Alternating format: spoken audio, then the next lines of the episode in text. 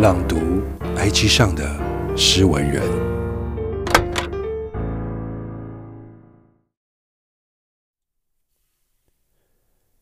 但我想，我偶尔仍会在脑海回放撕奶球包装那一瞬的甜美感。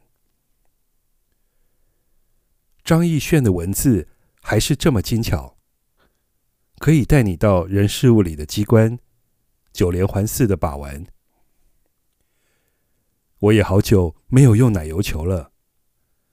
黑咖啡是最爱，最多拿铁。除了滋味，还有健康的顾虑。